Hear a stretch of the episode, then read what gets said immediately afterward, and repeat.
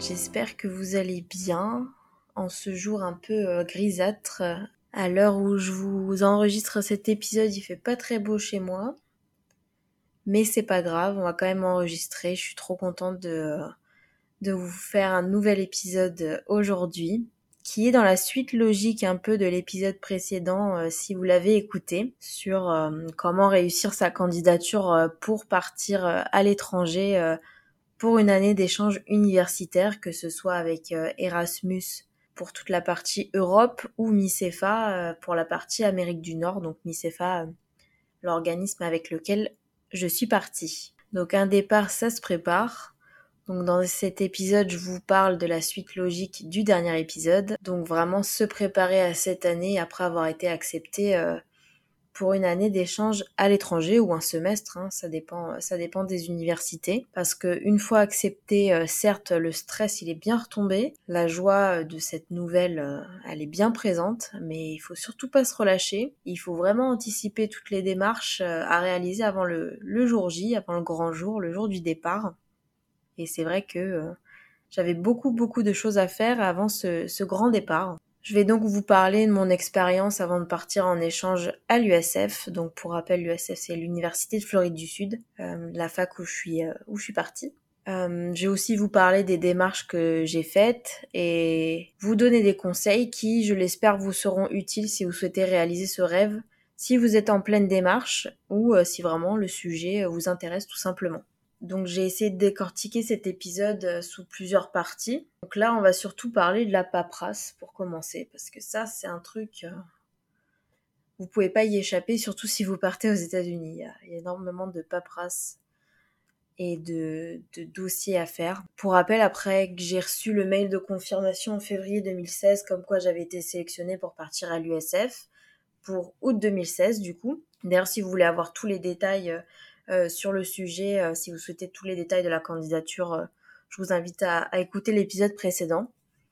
Donc après ça, je me suis dit, ok, il me reste un peu moins de six mois pour tout organiser. C'est pas beaucoup, donc autant s'y mettre dès maintenant parce que les six mois, ils sont passés à une vitesse folle. Parce que comme je vous disais pour les États-Unis, vous le savez très bien, je pense, les démarches elles sont très longues, très coûteuses aussi et assez fatigantes sur le long terme. Du coup, dès que j'ai reçu la réponse de ma vie, j'ai tout de suite créé un dossier USF euh, sur mon compte, euh, mon compte Gmail en fait. Ça peut être sur n'importe quel compte, hein, euh, votre compte de messagerie en fait, pour que je puisse retracer tous les échanges et puis les retrouver facilement. C'est un gain de temps considérable et indéniable et je vous conseille vraiment de le, faire dès que vous avez en fait le, le mail de confirmation, dès que vous êtes accepté. Et une fois la procédure d'admission enclenchée, j'ai reçu un mail pour me créer un compte sur le site de la fac, donc euh, sur le site de l'USF, et pour retrouver toutes mes infos, euh, tous mes cours, toutes mes notes, euh, un peu le, le Moodle le Moodle de l'université. Ensuite, j'ai l'organisme d'échange franco-américain qui s'appelle Fulbright, qui m'a invité à une réunion d'information sur Paris, qui m'a permis de, me retrouver avec d'autres étudiants qui soit ont déjà étudié à l'étranger aux États-Unis, ou à l'inverse des étudiants américains qui étudiaient en France. Et c'était vraiment génial pour rencontrer euh, d'autres gens et pour rencontrer vraiment des gens qui, qui avaient le même parcours, pour discuter de leurs expériences et ça m'a permis de me rassurer aussi et de me projeter. Et j'ai même rencontré euh, un Américain qui, qui vit à Paris aujourd'hui et qui, qui est toujours, euh, qui est toujours mon ami et qui, qui m'a bien, bien aidé pendant, pendant mon année à l'USF. Maintenant, parlons de, de cette liste interminable de papiers. Donc je, ne saurais vous lister tous les papiers que j'ai dû fournir à l'USF, euh, à la fois à l'USF et à la fois à ma, à ma fac à Paris en fait, grâce à laquelle j'ai pu faire l'échange. Mais je vais essayer de vous les énumérer un peu sans que ce soit trop chiant et que vous ayez une idée en fait, une petite idée de, de ce que ça représente. Donc côté santé, il fallait que je fournisse un historique de tous mes, toutes mes radios, tous mes vaccins, une assurance à souscrire à l'étranger. Ça, c'était, ça, c'était quelque chose. Hein. Ça, c'était une grosse bataille. J'avais la sécurité sociale étudiante et en plus, en fait, j'ai dû souscrire à une assurance internationale. Il me semble que ça m'a coûté à peu près 700 euros pour l'année. Donc, euh, c'était, euh, c'était un peu cher. Mais euh, il fallait comparer toutes les assurances, voir tout ce que ça couvrait. Donc, c'était très très long à, à faire. Ensuite, côté administratif, bah, il fallait que j'envoie tous les résultats du TOEFL. Le TOEFL, c'est pour rappel l'examen, en fait, le passeport pour pouvoir partir à l'étranger. l'examen en anglais. si vous avez écouté mon épisode précédent, vous savez ce que c'est. Ensuite, il fallait bien évidemment la copie des papiers d'identité, donc le passeport, une lettre de motivation pour le programme d'échange, des lettres de recommandation. En gros, tout ce que j'ai aussi fourni pour ma candidature de base, mais il fallait le refournir à nouveau. Les notes euh, de ma fac à Paris, les notes de la première année, et puis vérification euh, si on avait les, fonds nécessaires. Donc pour ma part, c'était ma preuve de prêt étudiant en fait. Donc c'était un papier euh, que ma banque avait rédigé à la fois en français et en anglais pour prouver que j'avais les fonds nécessaires pour pouvoir rester un an à l'USF. Et côté vie sur place, je devais fournir toute une liste des cours que je voulais suivre. Donc ça, c'était en consultation avec mon représentant en fait à l'université de Paris, qui validait en fait toutes les équivalences. Par exemple, j'avais un cours en, en, grammaire allemande bah, il fallait que je choisisse un, cours à l'USF qui, euh, qui était en allemand, évidemment, et euh, qui, qui, même, euh, du même thème, du même sujet. Parfois, ça pouvait dériver un peu. Hein, c'était pas, il fallait pas que ce soit évidemment les, mêmes intitulés. Mais par exemple, si j'avais si j'avais du droit, il fallait pas que je fasse un cours d'économie. quoi. Ensuite, je devais faire mon choix de mille plans. Donc le meal plan, euh, c'est pour avoir mes repas sur place à la cantine. C'était vraiment super le meal plan. C'était délicieux, c'était sain, mais ça je vous en parlerai dans un autre épisode. Et euh, c'était un gain de temps, c'était un gain d'argent, c'était euh, super. J'ai bien fait de, de, faire ça, de choisir ça. Et mon choix de logement aussi, il fallait que je vous fournisse ça. Donc j'ai candidaté pour plusieurs logements et j'ai été acceptée par un logement qui était situé à côté de la fac il y avait une salle de sport, c'était pas cher. J'avais ma propre chambre. J'avais une coloc avec qui je partageais la grande cuisine et le salon. Et c'était vraiment le, bon plan. Mais je vous donnerai vraiment tous les détails dans un, épisode dédié à cette année. Et j'avais une conseillère attitrée euh, à l'USF qui m'aidait dans absolument toutes mes démarches et toutes les étapes euh, à suivre. Et ça, c'était vraiment super et aussi, c'était vraiment un gain de temps. Je me souviens dans tous ces mails, je savais que c'était elle qui écrivait parce qu'elle mettait tout en majuscule, tout en, en surligné, tout en vert, en rouge. Donc là, euh, on pouvait pas se louper au niveau des dates, au niveau des échéances, donc euh, c'était top. Alors évidemment, qui dit euh, résidence sur le territoire américain dit visa, démarche pour avoir le visa. Et donc après avoir envoyé tous les documents nécessaires, donc ma fac d'accueil m'a envoyé un mail qui m'informait que je devais obtenir un visa J1. C'est le visa pour, euh, pour étudier aux États-Unis en fait.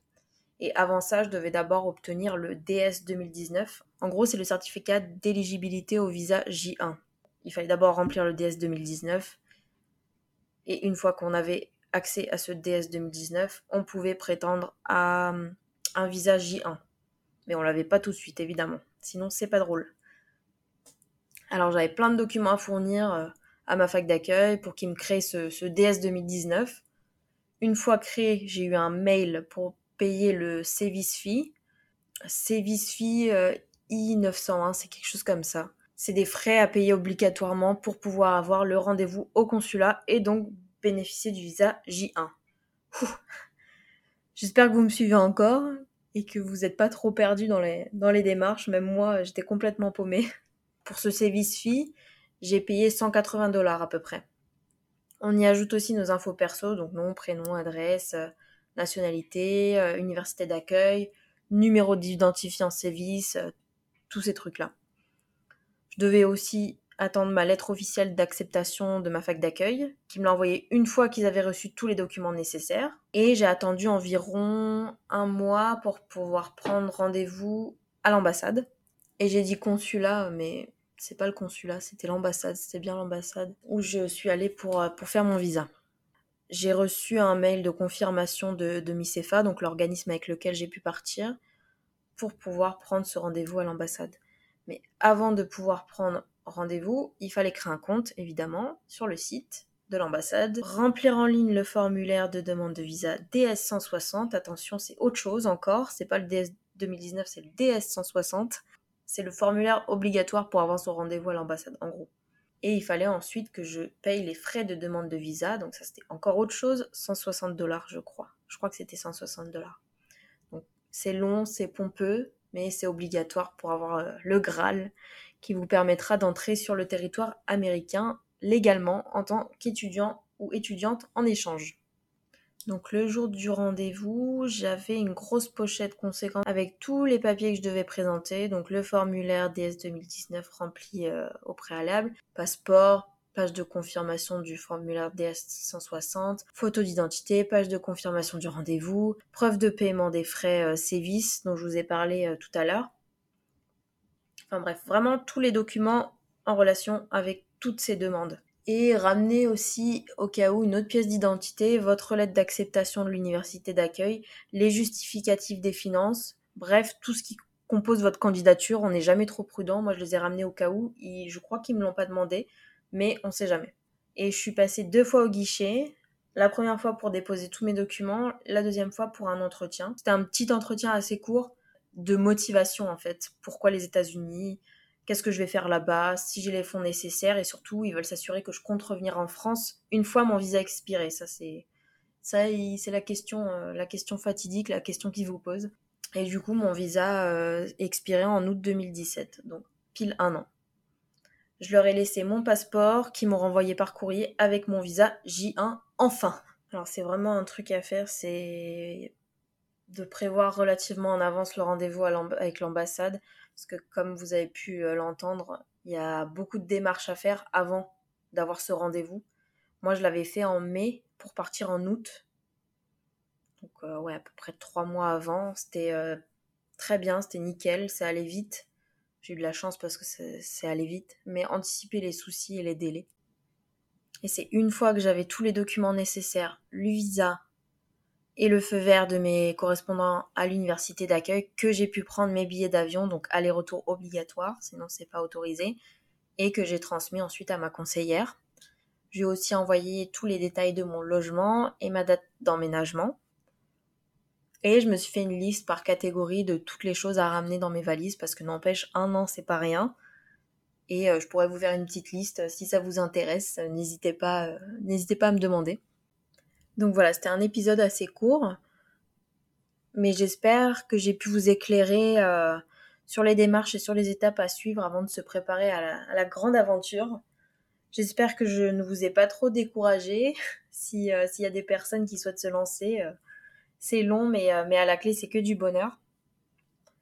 Et si vous avez d'autres questions par rapport à par rapport à ça, par rapport au, au dossier administratif, au billet d'avion, au logement, au visa, aux organismes. Si, jamais vous avez la moindre question, n'hésitez pas à me le faire savoir aussi, parce que j'ai sûrement oublié des choses. Hein. Là, c'est c'est vrai que je pensais pas que l'épisode serait aussi court, mais j'avais pas non plus envie de vous embêter euh, avec euh, toutes ces démarches, mais euh, c'est important de les, connaître. C'est important de bien s'organiser avant le départ, et c'est ça qui m'a aidé aussi à partir sereinement. Donc je vous retrouve dans un prochain épisode pour vous partager cette merveilleuse année d'échange à l'USF si vous intéresse. Je pense qu'il sera très long celui-là et je vais sans doute devenir un peu euh, nostalgique et émotive en vous parlant. Hein. Je vais pas vous mentir, mais euh, j'ai déjà hâte de vous retrouver pour vous livrer euh, ce petit bout de ma vie. On se retrouvera donc pour un petit flashback au 18 août 2016, un des jours qui a changé ma vie, donc le jour où j'ai atterri à Tampa en Floride et où mon année d'échange a, commencé. Si vous êtes arrivé à la fin de cet épisode, merci de l'avoir écouté. J'espère qu'il vous a procuré le même effet que la première gorgée de café le matin. N'hésitez pas à partager, commenter et noter le podcast, mais aussi à me donner toutes vos suggestions pour les prochains épisodes. Je vous invite aussi à me suivre sur les réseaux. Tous mes liens et toutes les ressources sont dans la barre d'infos. Merci de me soutenir et à très vite.